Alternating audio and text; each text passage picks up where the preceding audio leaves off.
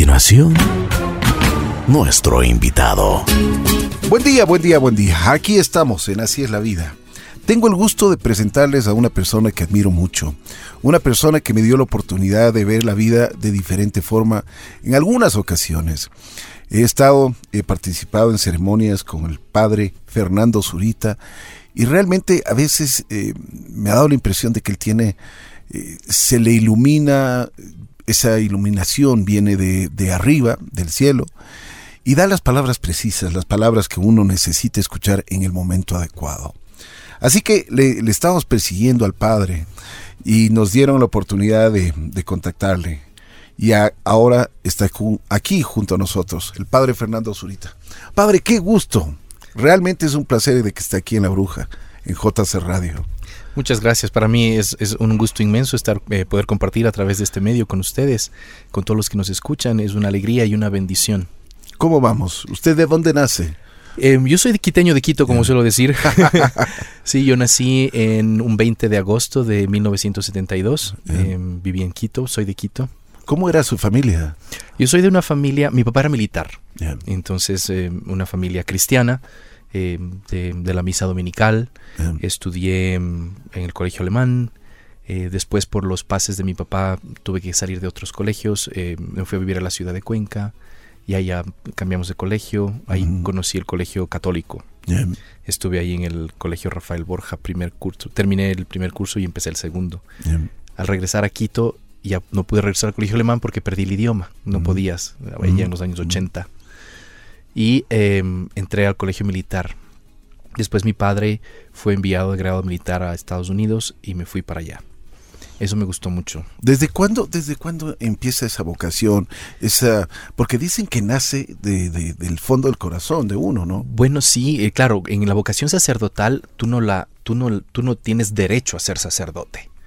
Tú accedes o dices sí al llamado que tú sientes que Dios te hace.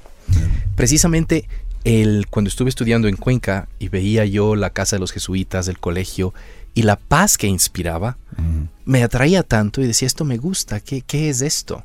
Entonces me dice, es la casa de los padres, ¿quieres ser padre? Le digo, para vivir así, sentir esto, sí. Pero tenía 12 años, 13 yeah. años y se acabó.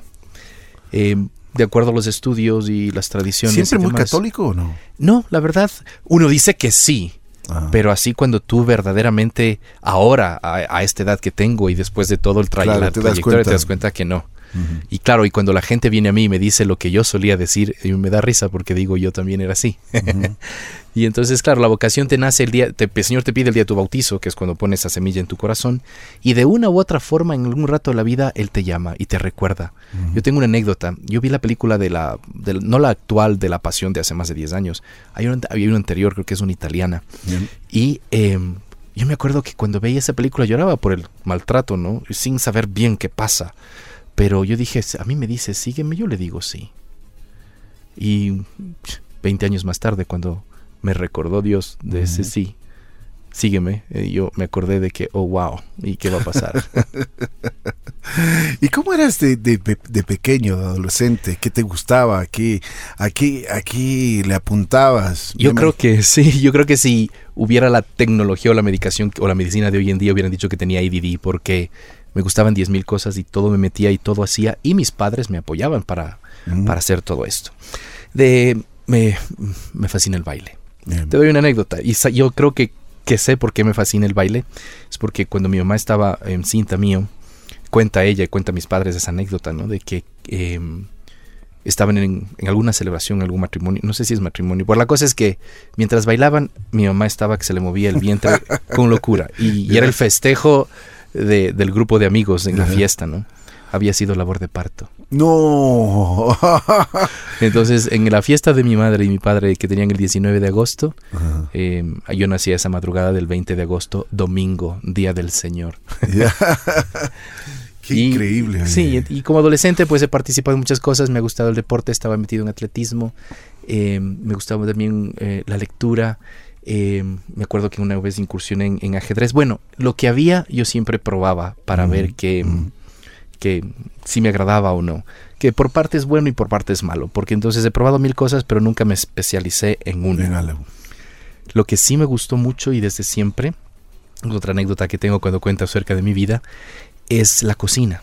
Y también saqué un título de maestro Ah, de qué cocina. bien, qué bien. Em, porque mi mamá dice, mira, mi mamá decía, ven acá, aprende a cocinar, porque no sabes la mujer que te pueda tocar. ¿No? Y yo, yo tendría, mi primer concurso de cocina quedé en segundo lugar y estaba en cuarto curso, precisamente en Estados Unidos. ¿No? Y eso me motivó tanto y el premio dije, no, yo me voy por la... Por, La cocina. Claro, yo quería ser un chef. Mi mamá decía, "Pues, para chef aquí, cocinero en Ecuador, qué feo. o sea, tendrás que irte a Inglaterra, me acuerdo Claro. que me dijo. ¿no? Yo decía, "Híjole, Inglaterra. Porque en ese año, 89-90, que estaba en el sexto curso, no era como hoy en día. O, eran más mujeres las que se dedicaban a la cocina que varones. Y, y así fue. Había muy pocas eh, profesiones en ese tiempo, ¿no? Claro, bueno. Administración, ingeniero, arquitecto, abogado. Doctor, claro. más, y, es. estudiabas y hacías ese examen Medicina, psicológico, o es. físico, o químico, o, o so- o sociales. Pues, ah, no había, imagínate, eh, ahora tantas especialidades que existen, ¿no? Sí. Ahora la gente está dedicada a estudiar música, a estudiar eh, la, la mismo de, de- de esto del chef. O sea, tantas cosas y que realmente han abierto el abanico para todas las personas y, y que realmente les hacen sentir felices a cada uno que se vaya desarrollando en su profesión.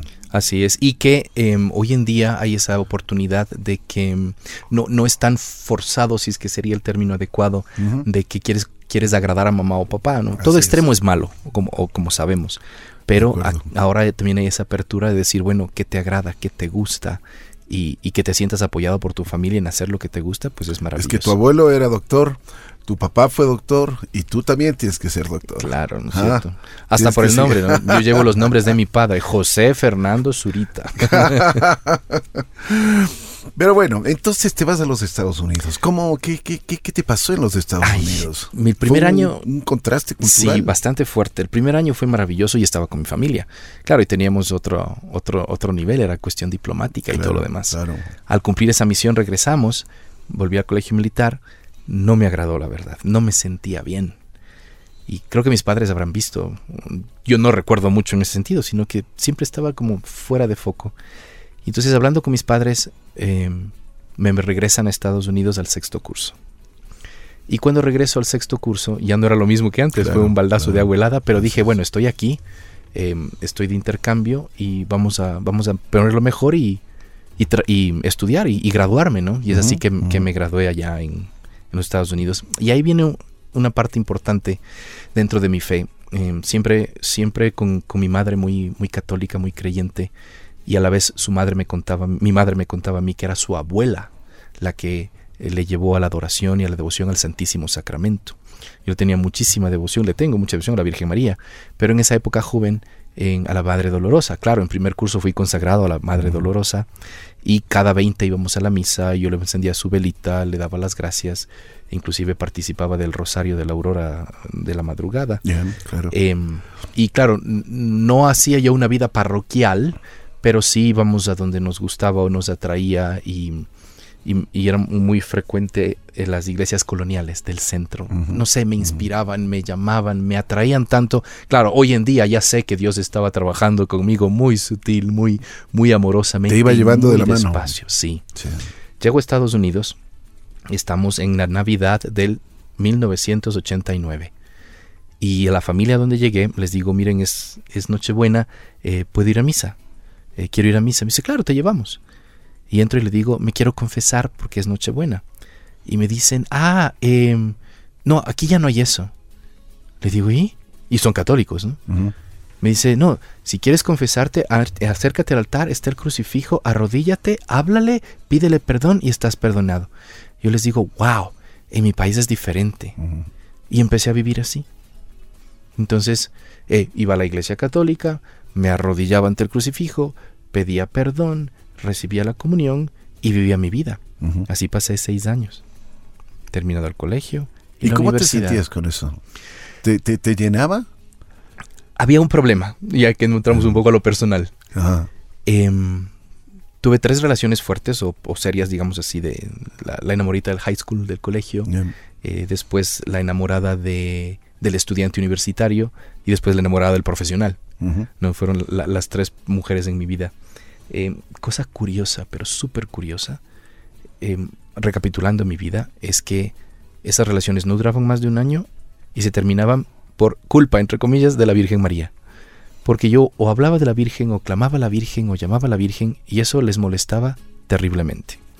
La una era cristiana, la otra era luterana y la otra era calvinista. Uy, Dios mío, claro. claro. No, no, Yo- ni siquiera Claro. estaba en los papeles la Y yo era Virgen María. católico, pero Claro. según yo, católico a morir, ¿no? Y, y- y no, no, Em, no. no era de esa manera. En fin, entonces yo pensaba que algo, algo, algo faltaba, algo no estaba bien, algo sucedía. Y mm, con la tercera estábamos muy seriamente pensando en, en futuro y demás. Entonces yo le pedí a Dios una señal que me diga si propongo matrimonio o no, ¿no? si nos casamos o no, si esto es el camino que tú quieres. Em, y claro, hay un dicho que dice peca, reza y empatas. Cierto es eso. Pero, pero no, no, es, es, eh, es otra cosa. Y claro, eh, yo le hablaba a Dios y le decía que algo, algo me falta, alguna cosa, ¿no? Y No te, no te llenaba. no me llenaba. Sí, de- siempre había un vasito, siempre Sí. había una cosa. E inclusive siendo yo creyente, entre comillas, a mi manera, porque es la realidad. em, cuando yo veía la televisión y salía una religiosa a dar unas charlas, yo despotricaba, mandaba, pero, uff, y decía, Dios mío, ¿cómo eres de amoroso y misericordioso y, y cómo vas tú cambiándonos a cada uno de nosotros en nuestro proceso de, de- de conversión de día a día, ¿no? Porque, claro, hace, yo tengo de sacerdote 17 años, más 7 de seminario, más 6 de seminario, más 2 de discernimiento. Es prácticamente todo esto empieza en el año 94. Ah, a lo que pensaba en ese entonces, de lo que pienso ahora, es el día y la noche. Y entonces yo vengo a Ecuador. Y cuando vengo a Ecuador, mi madre me escribe. Mi- se le llevé a mi hermana también para que estudie. Mi hermana estudió, se graduó del colegio. Yo ya me gradué la, la- Somos justamente cuatro años de diferencia. Ella se graduó del colegio, yo me gradué de la universidad y empezaba a trabajar. Y mi madre me dice, ven, visítanos. Son tantos años que estás afuera. Se casa tu primo. Eso para mí era baile. y se casaba en mi cumpleaños, que por fin caía sábado. ya, em, pasa tu cumpleaños, estás con la familia y, y bien. Y claro, yo regresé un 19 de agosto o 18 de agosto de 1994, porque venía la boda, venía a ver todo esto y lo demás. Pero solo abrías de pasada. De pasada y a ver si, si me quedaba o no me quedaba, em, qué, pas- qué- qué mismo pasaba, qué sucedía. ¿no? Y vengo, y vengo, visito. 13 días después, cuando tenía otra boda, el 3 de septiembre de 1994, que un compañero de mi papá, su hija se casaba, esa madrugada era el Rosario de la Aurora en Zambisa, en la Fundación Jesús de la Misericordia. Mi mamá ayudaba con el comedor a los pobres, la comida y demás, y hacía vigilias la noche, desde las 6 de la tarde del viernes a las 6 de la tarde la, de la mañana, y oraba por mí, oraba por sus hijos que están fuera, en fin, en- y me invitó para el Rosario. Bajé con mi tía, me acuerdo que cargué el anda, la imagen era de la Dolorosa, y, esa, y más de día, o esa tarde, eh, yo tenía una moto, una Honda Ascot 500, que era en ese entonces un, un caballo bien lindo. Claro. Eh, y claro, no la había usado en mucho tiempo, pero yo cogí, salí, iba a hacer una gestión, eh, creo que era la carrera, las últimas noticias. Recuerdo que le digo a mi tío, yo ya te paso el agua en la carrera. Y salí de mi casa, recuerdo haber bajado al- a la esquina de la gasolinera ahí en- donde vivo, subí a la occidental y no sé más. No sé más. No te puedo Se te creer. cruzó un carro, eh, frenaste de golpe, derrapaste, Chao. no puedo decir. Mi hermano estaba atrás. Le llevaba a él también. Mi hermano menor, el último. Yo, si tengo algo de conciencia, es creo como que vi una tapa roja de algo como un lastrecito por ahí. Dios mío. Pero no recuerdo más. No, literalmente. O sea, Perdiste inclusive. la conciencia. Sí, hasta querido yo, en cierta forma, decir, bueno, vean, hipnotícenme, pregunten, averigüen, porque sí me gustaría saber. Pero no, perdí, perdí la conciencia. Perdí la conciencia. Tan grave sería que hasta en la prensa salió, ¿no? José Fernando Zurita, accidente automovilístico, cra- eh, traumatismo cráneoencefálico, hospital militar, bla, bla. Y claro, yo perdí el conocimiento, perdí la conciencia, y yo me desperté en el tomógrafo. Eh, hablaba en inglés, eh, estaba 13 días aquí llegado, pensé que me estaban asaltando porque me quitaban mi cadena. Eh, no sabía qué pasaba, tenía un dolor profundo de todo esto. Pues, tuve este accidente.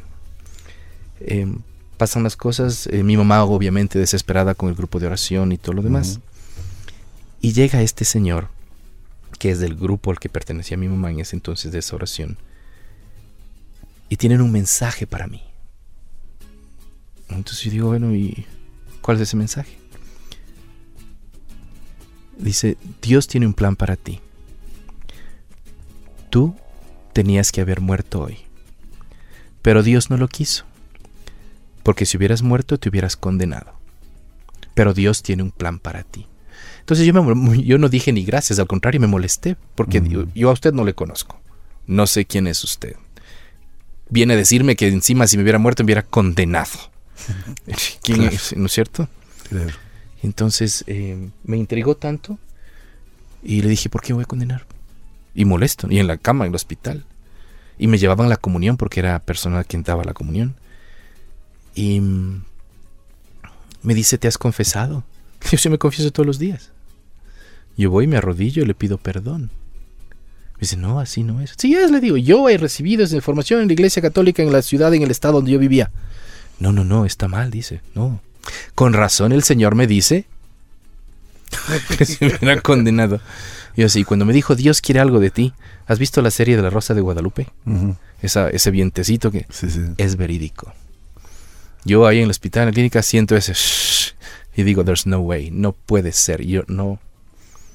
Y se me metió en la cabeza que Dios quería que sea cura, que por eso me dio otra vez, otra vez la vida. Pero yo no decía eso absolutamente a nadie. Solo en tu interior. Sí. Entonces. Eh, qué, increíble, ¿no? Yo decía, bueno. Es increíble. Yo, yo decía, ve, vamos a ver qué pasa. Vamos a ver qué ¿Qué sucede? Y claro, yo conversaba con eh, mi mamá que estaba en el grupo de oración, que me enseñó a rezar el rosario, que me daba la cartilla religiosa. En esa época nos, nos comunicábamos dos veces al mes. El teléfono era carísimo. Y era carta, 15 días carta, contesta carta, 15 días regresa. Te comunicabas dos veces al mes. Y ya las noticias llegaban atrasadas. claro, o, mi mamá me iba contando en sus, sus, cuestiones, sus procesos, la familia cómo está, el hermano cómo está, en fin.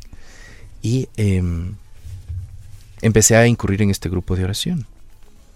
Yo me acuerdo que yo tengo mi profesión, regresé em, y dije, bueno, ¿qué vamos a hacer? Quise ir a estudiar eh, a la universidad donde fui para aplicar y continuar con mis estudios. Recién se abría la carrera que yo ya venía terminando. Entonces me dijeron, no quiero mejor dar clases y trabajar acá.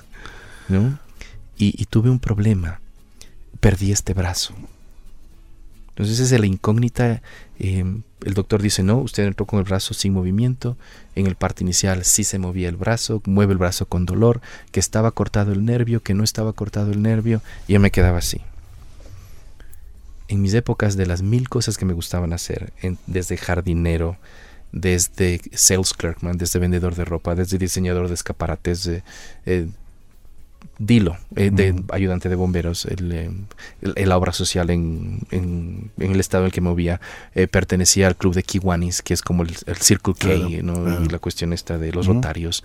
Entonces siempre de una u otra forma he visto que estaba involucrado en, en hacer el bien, digámoslo así, de, alguna manera, que el domingo nos decía eso la palabra de Dios también en la misa, ¿no? En la segunda lectura, en, el Evangelio, cómo Jesús pasó haciendo el bien y como cristianos estamos llamados a hacer siempre el bien. Y bueno, me involucro en esto y mm, empiezo a tener esa inquietud de qué quiere Dios de mí. Y siempre quise ser médico, siempre quise ser doctor. Inclusive a mi mamá hasta el día de hoy guarda una tarjeta que habré hecho en la escuela, ¿no? Con arroces pegados en la cartulina y demás, que nos hablaba, que, dice ahí que, que, le prometo ser un buen hijo y que voy a ser un buen doctor. Entonces eso estaba siempre en mi mente. La medicina me ha fascinado, me fascina. Es más, cuando estudiaba en la universidad en Estados Unidos, era muy caro la escuela de medicina y tenías que tener, tener el associates que se llama, y lo obtuve, de ahí había que tener el bachelor's degree, el, bachillerato si sería, y de ahí se entraba a la escuela, de medicina. Y entonces em, me fui por la rama de terapia respiratoria. Entonces me concentré en terapia respiratoria, en neumología, pulmonología, eh, manejo de, de, instrumentos de respiración, ventiladores, de terapia respiratoria en todo sentido que me llamó la atención, que ya es una profesión fuerte y, especializada, que eso no pasa acá. Bueno, la cosa es que cuando regreso estoy en este discernimiento vocacional que me toma dos años de que sí soy, de que no soy, de que sí me haga cura, que no me haga cura. O sea, pero si los, en mi concepción los curas estaban vestidos de café y se bañaban vestidos. Decía, yo no puedo ser, sin los mil hobbies que yo tenía, uno de esos era modelaje. Y entre tanto rubio, tanto gringo, tanto ojo y claro, yo era totalmente el, el opuesto. Y me gustó mucho y me fue muy bien, entonces me dedicaba a eso también. Eh, y empezó entonces ese proceso de discernimiento vocacional para saber qué es lo que yo quiero hacer. Y claro, como, como me he metido en mil cosas, mi papá decía, mi papá dijo, mira, no se cuente esto hasta que sepamos si esto es lo que él quiere hacer, porque como está metido en todo y hace todo, y si le gusta, deja, y si ya se acabó, ya se aburrió, se abrió. Entonces em, pasó en esos dos años de discernimiento, entré a trabajar. Yo trabajaba aquí en uno de los famosos hospitales em, y entré de planta, o sea, lo cual sufrí mucho porque tuve mucha resistencia de los compañeros, ya que ellos estaban ahí seis años, nueve años y buscaban tener el, el nombramiento que se llama, porque se contrataba solo por contrato. Entro yo, presento mis credenciales, papeles, nombramiento, toma. ¿Y este quién es? ¿Y de dónde salió? ¿Y qué pasó? Y fue bastante fuerte. Pero bueno, entonces yo trabajaba, tuve unas broncas con los doctores, no te puedes, no te puedes imaginar. Claro, todo lo que yo hacía, hacen los médicos aquí, los internistas. Entonces, eh, no me, me, quedaba yo así, bueno, ¿y ahora qué va a pasar? Bueno, sigue trabajando. Con este médico que tuve un gran problema, que era el durísimo del departamento de neumología y demás, después me dice, ven conmigo a trabajar aparte y pongamos un centro de terapia respiratoria. Y lo hice y con lo que trabajaba pagaba mis estudios de filosofía en la Universidad Católica, porque dije, esto es para toda la vida, o sea, es como el matrimonio, te vas a meter a esto que estás sintiendo, que te están llamando para servir a Dios, y es todo. Es, es, todo. Entonces, si ya entras desde esa, desde esa, con esa mentalidad, que esto no hay vuelta atrás, entonces tienes que cerciorarte bien qué es, ¿no es cierto? Y entonces, eh, después, cuando ya no podía hacer las dos cosas, ya no podía trabajar y estudiar llegó un momento en que tenía que discernir. O me olvido de esta vocación y me dedico por entero al trabajo. O dejo el trabajo y me meto a estudiar. ¿Algún momento hablaste con Dios? Dios te dijo algo significativo, algo que te llegó, algo que te hizo ver. Sí. Algo que muchas veces eh, todos los seres humanos creo que queremos de que nos enseñe el camino Dios, ¿no? Sí, fue fuerte. Eh, estaba yo trabajando y estaba incursionando en una comunidad y que si era o no era y había mucho problema y muchas cosas. Entonces llegó un momento en que yo dije, me harté, se acabó, no va más. ¿Ya? Y me dedico a trabajar.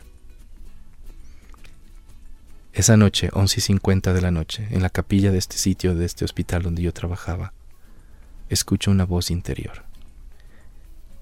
Después descubrí que eso se llama alocución o locución interior, que me dice, no sigas a los hombres, sígueme a mí. Y cuando escuché eso fue tan firme, determinante, dulce, y de que no hay vuelta atrás, o sea, conmigo no juegues, pero en, pero en forma bonita. Y dije, tienes razón hablé con mi dictor espiritual y le dije, mira, no puedo estas dos cosas, o sí o no, y ver qué pasa. Entonces me dijo, ¿sabes qué? Deja todo, sal todo, vámonos a otra provincia en el Ecuador a, hablar en el seminario mayor para que te formes y ver si te aprueban, te aceptan, entra y veamos. Lejos de familia, lejos de casa, lejos de ruido, lejos de todo, para que tengas un tiempo de pensar bien y ver si es lo que quieres. Y así, fui como, así fue como fui enviado al Seminario Mayor Nuestra Señora de la Esperanza en la ciudad de Ibarra. ¿Cómo sé que es voluntad de Dios? Porque en ese entonces el arzobispo de Quito, eh, Monseñor Antonio González Umárraga, cardenal después, quien fue quien me ordenó sacerdote, él no mandaba a nadie fuera de su seminario, porque claro, cada obispo está orgulloso de su casa, su diócesis y su seminario. Y cuando fui a hablar con él, él accedió y me mandó. Cuando llegué al seminario me aceptaron. Pero fue algo muy, fue unas lecciones muy grandes de vida, que eso es importante y que si quisiera que quede también eso como un mensaje, ¿no? O algo claro. La libertad que tenemos nosotros para tomar decisiones. Nadie te hace, tú decides. Entonces, yo iba al seminario, eh, tuve el problema del brazo, que fue ese gran milagro que se fue dando. ¿Por qué? Porque claro, con el brazo caído y todo lo demás, en mi oración y con el grupo de oración, eh, se dijo que mira, tú te curarás y te, de acuerdo a la fe. Y en efecto, conforme oraba más, conforme conocía más y mejor a Dios y me entregaba más a Él, uno de sus milagros era esa curación. La palabra de Dios dice, y de hecho hoy día en la misa hablaba de que cómo Él estaba curando a los enfermos, eh, haciendo el bien a todos y exorcizando y expulsando demonios, eh, enseñándonos la, liberación de las personas tan cargadas y demás. ¿no? Y entonces cuando voy a Ibarra, yo digo que si me dicen, me dicen cuénteme su vida. Entonces yo les cuento mi vida, toda, con pelos y señales. Y el padre em, que, le, aprecio tanto, padre Julio Pérez García, que todavía está en Ibarra, ya está mayor, él me dijo, como amigo le digo, no entre. Ah, muy bien, dije, se acabó. Como formador le digo, bienvenido. ¿Qué me estaba enseñando Dios a través de esto? el libre albedrío que uno tiene. Y entonces dije, wow, me, entré al Santísimo y le dije, Señor, háblame, dime qué hago. Y después regresas, porque tienes una semana de preparación, regresas, sales fuera y digo que si Dios me dice, quiero sacerdote, te quiero sacerdote, Dios me dice, yo me hago. Si no me dice, no me hago.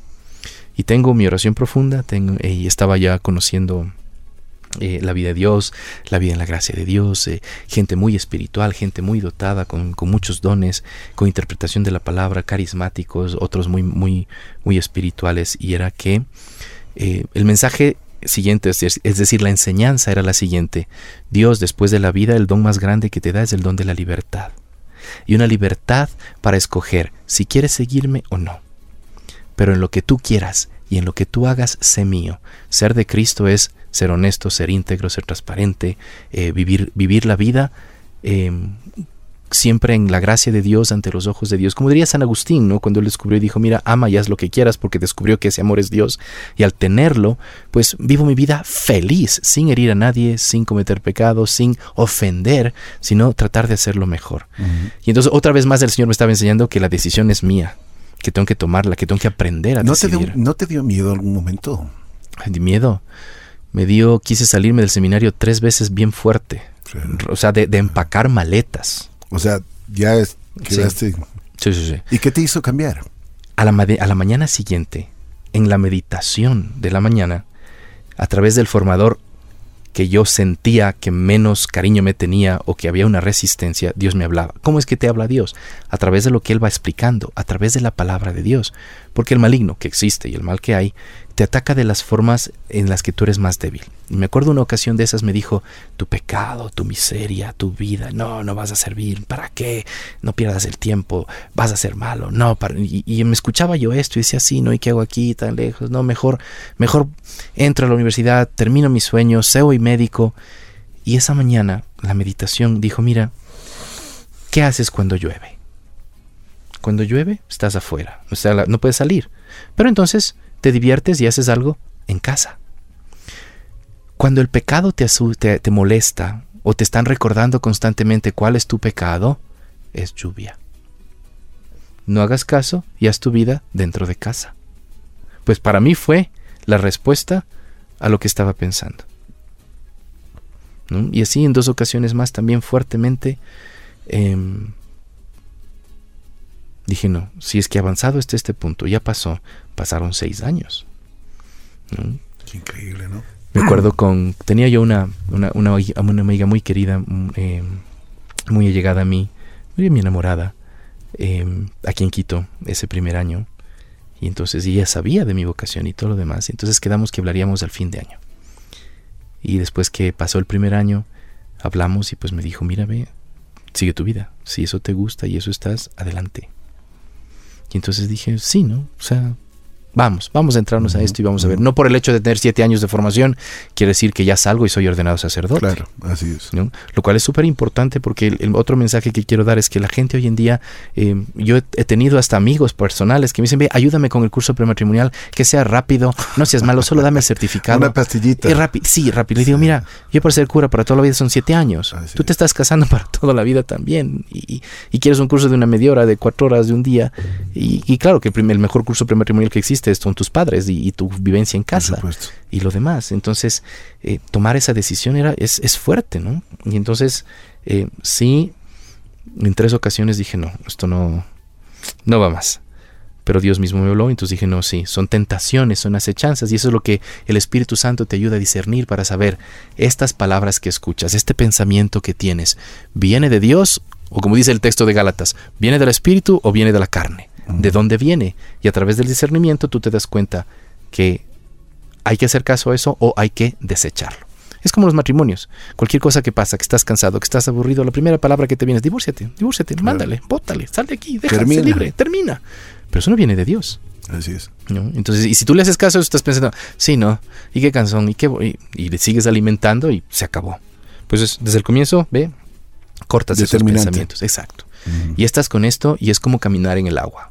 El Evangelio nos habla de Pedro cuando le dijo, Señor, si eres tú, manda mira a ti. Entonces Jesús le dijo, ya, ven. Y se bajó de la barca y empezó a caminar por el agua.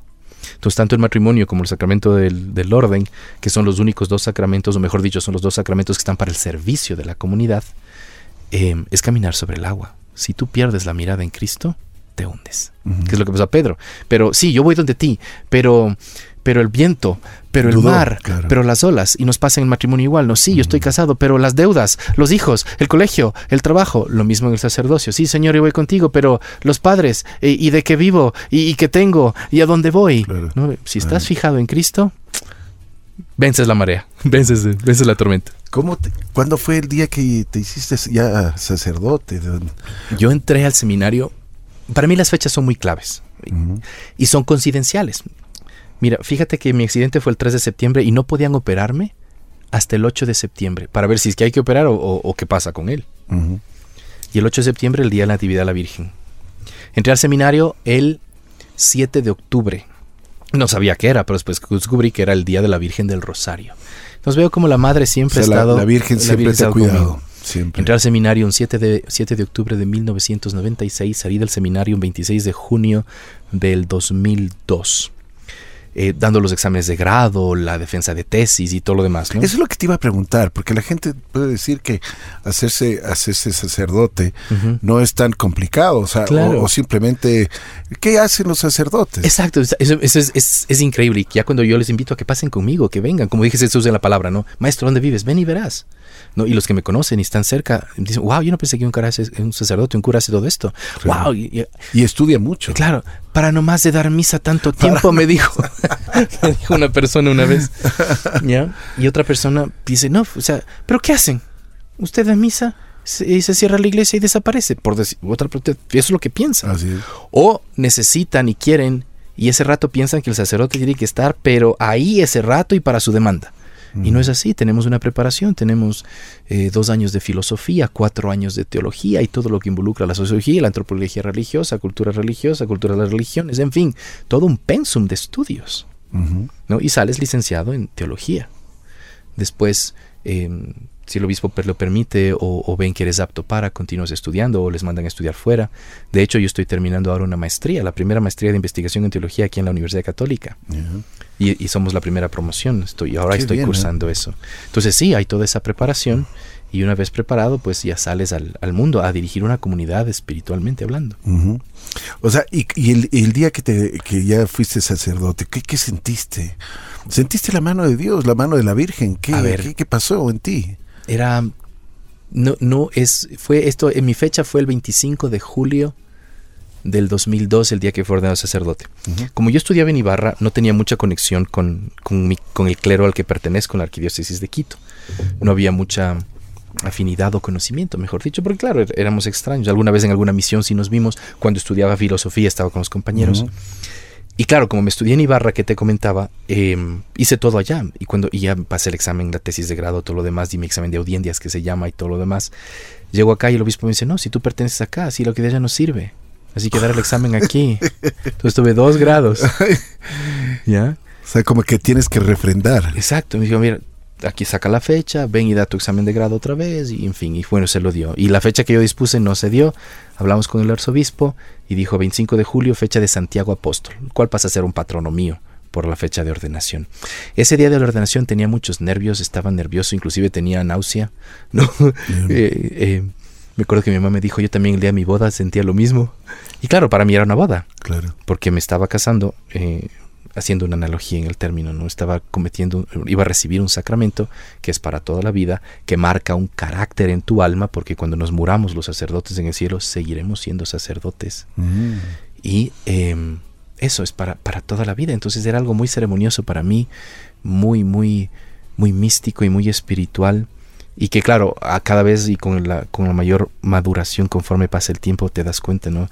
Eh, yo digo, no hay una, re- o sea, sí hay la renovación sacerdotal cada jueves, eh, jueves eh, santo en la catedral, eh, pero con lo que se conoce ahora, si se tuviera en ese entonces, ¿no? ¿Qué, qué tan bonito sería. Y no, no hay nada extraordinario, porque a veces yo también pensaba que voy a tener como poderes, que voy a sentir unas cosas, que no, no, no, no, no. no, todo normal, todo tranquilo. Eh, claro que después sí, cuando el efecto es que cuando bendices, por ejemplo. Y yo todo lo comparo con la palabra de Dios. Jesús le tocaba a todo el mundo. Pero alguien le tocó y Jesús dijo, alguien me tocó. Pero le dijo, ¿cómo que alguien? Cientos de gentes te estás tocando. No, alguien me tocó porque se desprendió de mí una, sana- una sanación. Y era la hemorroísa que dijo, si tan solo le topó el marco. Y, y eso me ha pasado, eso uno siente. Yo pienso que a todos los sacerdotes les pasa lo mismo. Cuando están haciendo la oración, cuando están imponiendo las manos, tú sientes que de ti se descarga o sale algo, que es la gracia de Dios, porque lo único que eres es canal. No eres tú, no soy yo. Soy Eres un canal, instrumento un de Dios. instrumento de Dios Así es. que Él nos ha puesto precisamente como puente, ¿no es cierto? Por eso se llama el sumo pontífice, que es el Santo Padre, puente de unión entre el hombre con Dios. Y eh, ser ese canal para dar esa gracia, para Pero es una gran acompañar. responsabilidad para un padre. Tremenda, Porque, eh, tremenda. como tú dices, no es, no es así de fácil que simplemente es, eh, das a misa o das una bendición, Claro. sino tú, tienes la responsabilidad de guiar a muchísimas personas. Así es, y, y ahí tenemos un peligro muy fuerte y la gente a veces, como la gente no está acostumbrada, y esta es una cuestión ya más antropológica y sociológica, ¿no? dígame qué hago y yo hago. Y tú no vas a decir a la gente qué tienes que hacer, porque no controlas sus vidas. Claro. Tú acompañas, tú diriges, tú guías como un director espiritual, como un guía espiritual ante las circunstancias que tienen. Le pones todo un panorama para que pueda escoger, ¿no? Imagínate, a veces, eh, si tú te quieres divorciar, ¿cuál va a ser el consejo de un divorciado? Divórciate. ¿No es cierto? Claro. ¿ya? Humanamente hablando, si tú tienes un sufrimiento o estás peleado con tus padres, ¿no? Y alguien te comenta que no le soporta o que tiene un problema con tus padres, ve, no les hagas caso. Eso es humano. Pero como, como director espiritual, como ya siempre tienes que estar alimentado de la palabra y la oración y la comunión. Y la sabiendo cómo llegas. Claro, a ver cuál es la razón, por qué se esta cosa. Y le abres ese panorama que te cuento para que ya en calma, ya con paz, sepas la decisión correcta eh, que, que elegir, ¿no? Claro, y qué es lo que claro. tú quieres hacer. además, en plena tormenta, más bien ni te muevas, ¿no? Exacto. En caso, en moral Porque con la decimos- cabeza caliente, Claro. En caso de duda, suspensión de juicio. Y- no, si tengo dudas, suspende el juicio. Me iré, no me iré, me divorciaré, me casaré, no me casaré. Suspende, analiza bien, fíjate bien, ¿no es cierto? Y nada en cabeza fría. Hay una frase de alguien célebre que dijo, aún lo urgente debe esperar. es excelente eso, sí, y es una gran verdad. Qué chévere conversar con el padre Fernando Zurita. Eh, vuelvo y repito, me, cuando tuve la oportunidad de, de verlo en, en acción, como se podría decir, en la iglesia, pues realmente me llamó la atención eh, su, su, su forma de hablar, su pues eh, cómo lleva su, la, la, la misa y cómo la gente le quiere y cómo atrae muchísima gente. Es un padre joven, es un padre que realmente eh, y si ustedes algún momento tienen la oportunidad de verlo y sentirlo y, a- y él puede ayudar con, con cada una de sus de sus causas, eh, yo creo que no se pierdan la oportunidad de, de conversar con un padre extraordinario. Y yo estaba pensando el otro día en una cosa, cuando te andaba buscando, eh, decía, esto es como, bueno, no todos los, todos los sacerdotes tienen la visión y la, la, la visión y misión de, de- de unir a- con Jesucristo. Algunos lo logran, otros no. Unos tienen eh, facilidad de palabra, otros, otros, por más que quieran, no la tienen. Pero ¿cómo es esto? O sea, ustedes los sacerdotes, por ejemplo, tú antes de, de, eh, das cuatro misas del domingo, por decirte. Cinco, En las, sí. Ya, cinco misas. En las cinco misas, tú no vas a decir lo mismo, Así es. porque tú te vas a preparar. O sea, cada, cada misa es una preparación. Así es, sí, sí, sí. El, em, Eh, tú te das cuenta de acuerdo a, nosotros en términos nuestros, eh, de acuerdo al pueblo, es decir, al pueblo fiel de Dios, al pueblo santo de Dios, a la comunidad que viene. Y entonces eh, yo tengo la misa de 7 de la mañana, que es las personas de mayor edad. Vamos de acuerdo a lo que el Evangelio puede aplicarse y que para ellos, de acuerdo a lo que yo veo, de acuerdo a mi audiencia, digámoslo así, puede a través de esa palabra de Dios llegarles mejor la misa de diez y media, que es la misa de la catequesis, es una misa catequética muy explicativa, bien desmenuzado con los niños. Y es gracioso porque para la gloria de Dios es donde más gente mayor tengo, o sea, gente adulta, los papás y todo. Les digo, pero perdón, esta misa es para los niños, les digo. no, dice, aquí aprendemos más que las otras. ya, y entonces es un lenguaje más coloquial y, que brota y, y, te cuento, la homilía sale de los niños con las respuestas que dan y a través de mm. sus respuestas, usando la palabra de Dios, se llega. Eh, la misa de 12, que es la misa del párroco, que, considero yo que es la misa parroquial, ¿no? esa es la, más fuerte, digámoslo así, y la misa de las 6 de la tarde. Em, me baso y siempre eh, algo que aprendí, ¿no? Invocar al Espíritu Santo. Es que la gente no conoce al Espíritu Santo. Es con razón Juan Pablo II. San Juan Pablo II decía el gran desconocido. Pero el poder del Espíritu Santo mientras más tú que eres bautizado tienes ese Espíritu Santo. No se diga el sacerdote y ponerlo a funcionar, ponerlo a trabajar, ponerlo a actuar. Mira, ha habido ocasiones en que tengo mis homilías preparadas, listas para la misa, una invocación al Espíritu Santo y nada de lo que está ahí se dijo porque el, mensaje es otro, la audiencia es otro y, la palabra sale y fluye. Algunas veces en el sermón tú te has sentido que te están diciendo cosas que vos, tú ni siquiera habías pensado o preparado. Pero claro, uy, me pasó en la misa del primero de enero, por ejemplo, cuando sientes en tu corazón, porque Dios te habla, nos habla a todos, ¿no? Entonces yo tenía preparado, inclusive hasta hice un abecedario de, el abecedario de la bendición le llamé, porque claro, tú quieres desear lo mejor, ¿verdad? Y siempre dices, te deseo la prosperidad, la que sea un año venturoso, que por acá. Entonces yo dije, bueno, ¿qué quiero desearles? Y empecé de la A a la Z, cada una de las virtudes, bendiciones y todo, y me mandé eso. Y dije, esto voy a leer. Y lo tenía impreso y lo demás. Y en el ambón, en el altar, ahí, siento en mi corazón y siento eso que dice, no, vas a ser la bendición de la divina voluntad. ¿Y, y, cómo sabes que es de Dios? Porque te quedas en blanco, se te borró tu programa y dices, bueno, vamos a hacerlo, vamos a hacerlo. Entonces, tráigame este libro, tráeme esto por acá, por acá. Y les dije, bueno, después de la homilía, quiero darles este regalo. Y se los di. Y no, la gente fascinada, bendecida, agradecida con Dios, porque era el primer día del año y, fue una bendición muy, muy grande, muy fuerte, muy bonita. Entonces, sí, sí, ahí es cuando aprendo yo y, uno aprende cada día, porque no es que ya terminé, ya tengo mi título y ya se acabó. En, nuestra vida sacerdotal, en, este camino, y creo que en el de muchos, siempre hay esa nosotros llamamos la actualización teológica, ¿no? Y, tienes que actualizarte eh, los nuevos lugares teológicos. Hace 20 años no podíamos hablar de un sitio web donde puedes buscar una parroquia digital, donde el Padre te manda un mensaje, ¿verdad? Entonces, o, espacios como estos que se vuelven ya lugares teológicos. Esta radio en este momento, ahora, en este este programa es un lugar teológico, donde la gente a través de lo que está escuchando puede encontrarse con Dios, a, través de lo que se está conversando. Así es, de acuerdo. Entonces el, eh, el, Señor obra maravillosamente y, si eres dócil a la voz de Dios o a la luz del Espíritu y te dejas llevar, ve, Él hace maravillas. Una cosa que realmente, y, has nombrado en varias oportunidades en esta entrevista, es la Virgen María. La Virgen es, eh, y yo creo que se le siente, pero en el corazón, ¿no? Se la lleva en el alma. ¿Cómo tú eh, introduces a la Virgen María entre los jóvenes, entre los niños? Porque, bueno, nuestra formación muchas veces de los colegios, la católica, especialmente nos, nos, nos fueron dando esa formación, pero para los niños y para, para los jovencitos, para los adolescentes, ¿cómo tú tienes esa habilidad para llegar con el mensaje de la Virgen? El, les toco, les toco y porque me tocó a mí, o en el sentido de, de, touched, de, tocar al corazón, es eh, la maternidad. Y se trabaja mucho eh, con la parte de la relación madre-hijo. Creo que es fundamental y muy, muy, muy importante en la vida de cada ser humano. ¿no? Y Jesús tuvo una madre. Entonces empezamos por ahí. Pero la Madre de Dios, que también es Madre nuestra, no tiene los errores, ni comete los errores que tu madre y la mía cometieron. Entonces empiezo por ahí. Y ahí es cuando empiezan a encontrar, porque no, eh, si hay, Si hay jóvenes que tienen resentimiento con papá, si hay jóvenes que pueden tener resentimiento con mamá, pero es mucho más fácil sanar el resentimiento con la madre que con el padre. Por supuesto.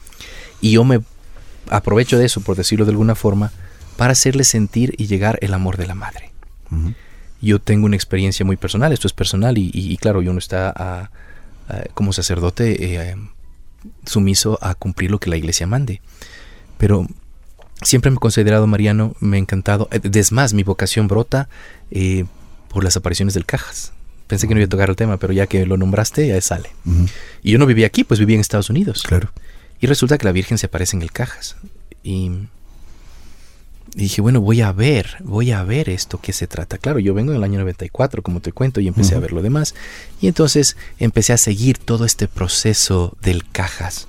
Y es así como me engancho en toda esta onda espiritual, digamos así, después con la con, Radio María, o sea, con Mayra, con Cedra, eh, con em, la Fundación Jesús, eh, la Casa de Jesús de la Divina Misericordia, si no me equivoco. Em, en fin, a ver esta situación maternal de María, ¿no?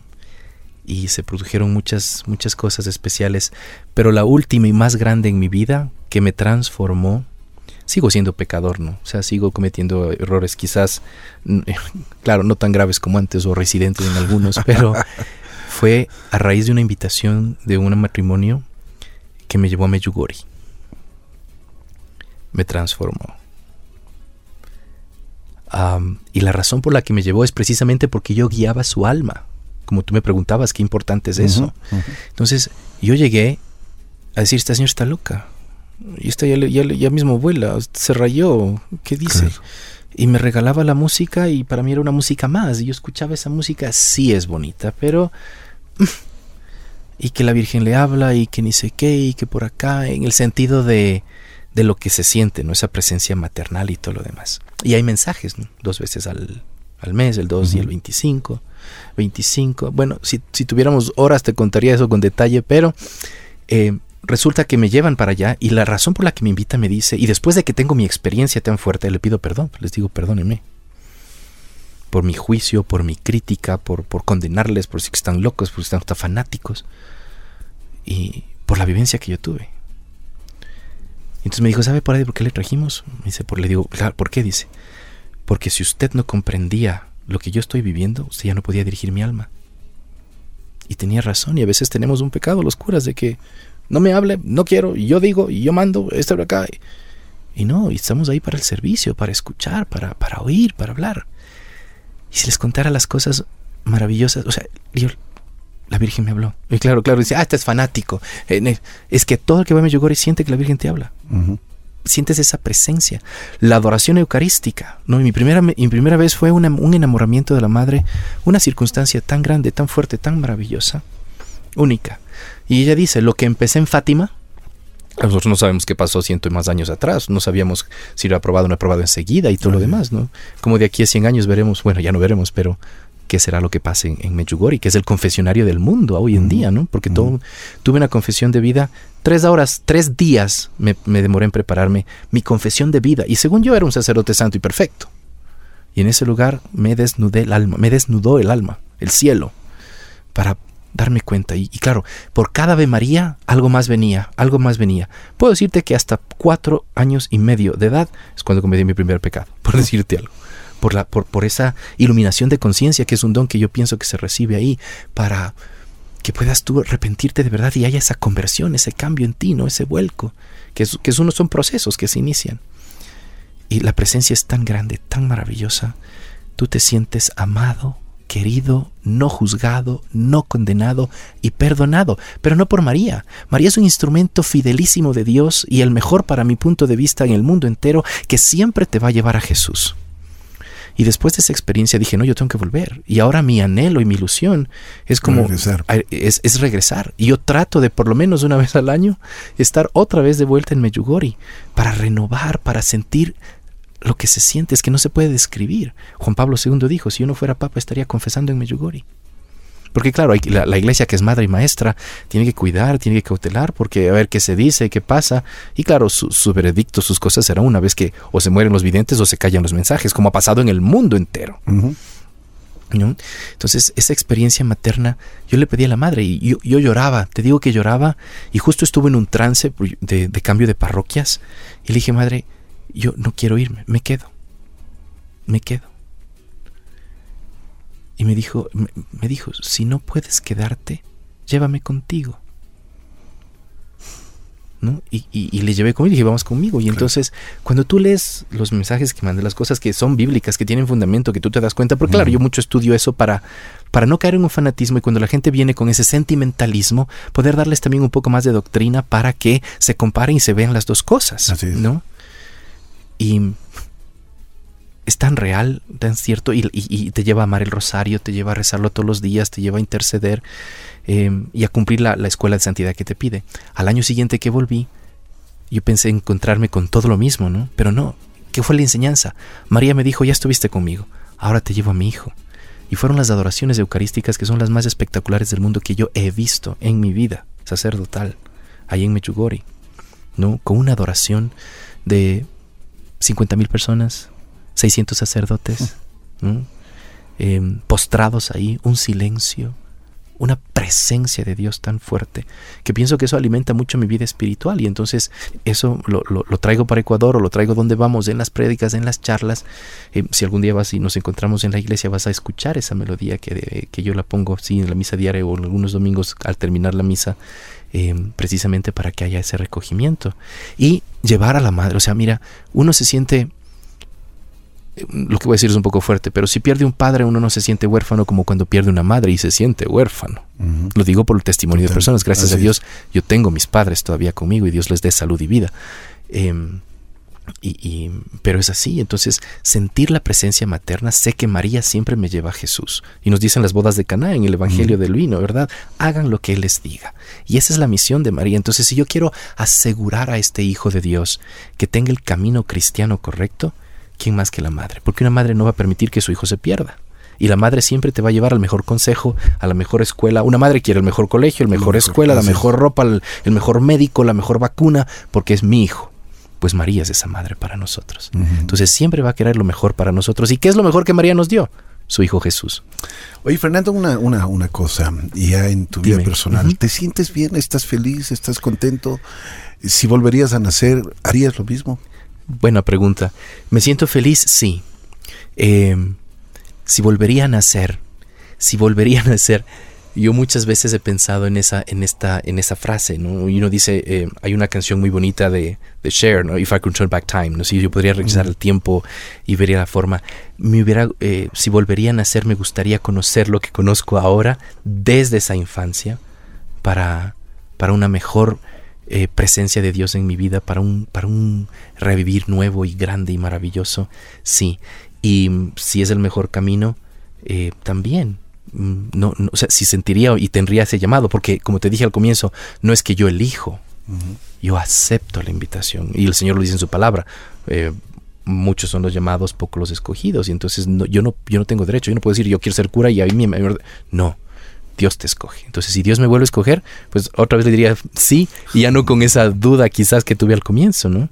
Y si soy feliz, sí soy feliz, a pesar de la persecución, a pesar de los sinsabores de la vida, a pesar de, de que no le caes bien a todo mundo, de que, y claro, y el error mío o de muchos es que pensamos o queremos agradar a las personas y lo principal es agradar a Dios. Y eso lo descubres cuando lees la palabra y dice busca primero el reino de Dios y lo demás viene por añadidura. Entonces sí, sí, sí. Y San Pablo, que es maravilloso en sus cartas, ¿no? Mira, ¿quién nos puede separar del amor de Dios? Y si tienes a Dios, todo lo puedo en Cristo que me fortalece, ¿no?